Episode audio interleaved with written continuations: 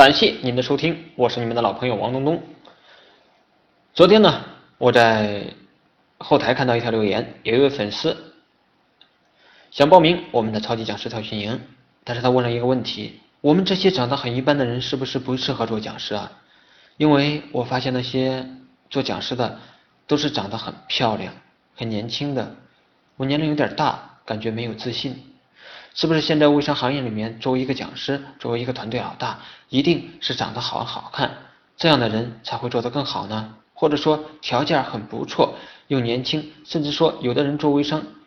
他之前本身就有豪宅、豪车，他来做微商，是不是他的优势更大呢？其实啊，这个事情呢，王东东是这样认为的：那些长得好看又年轻，甚至家里面条件好。原本就有豪车的人，他们来做微商，当然会有一些比我们要好的优势，但是这并不是他们最核心的竞争力，也不是决定一个微商团队、一个老大能赚多少钱、能走多远最关键的因素。其实，长得好看的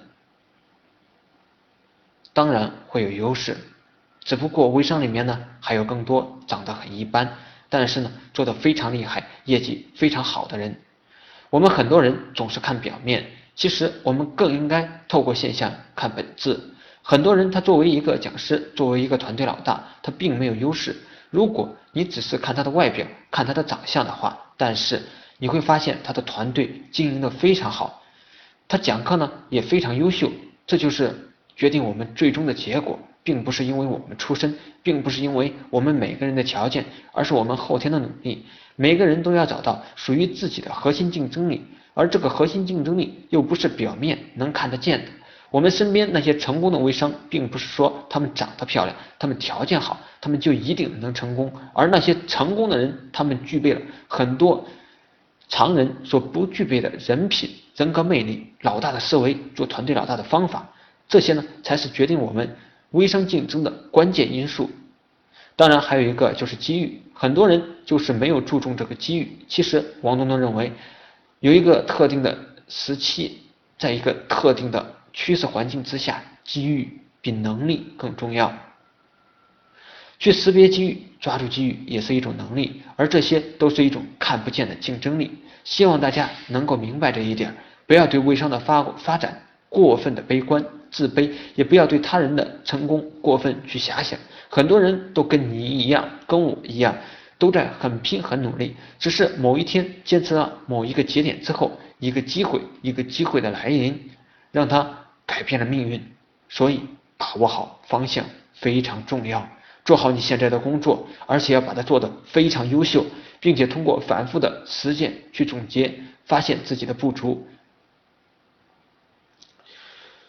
在王东东看来，任何一个人，只要你有十分、二十分的微商的基础，你都可以来我们精英会。我可以让你从二十分、十分、三十分提高到六十分、七十分乃至八十分。但是九十分、九十九分、一百分，王东东不敢保证。为什么？因为能够拿到一百分、能够拿到九十多分的人呢，都属于凤毛麟角，属于天才。这样的人非常非常的少。我们大部分普通人就不要遐想自己能成为那个万里挑一的、十万里挑一的人才。我们都是普通人，我们可以从二十分、三十分提高到七十分、八十分。当我们有了七十分、八十分的时候呢，就足以在这个行业立足、持续的发展，也能够足以改变、改善你的生活，甚至改变你的人生。好了。最后，请大家记住，微商竞争的核心其实就是三大力的竞争：学习力、执行力，还有认知力。咱们下一期不见不散。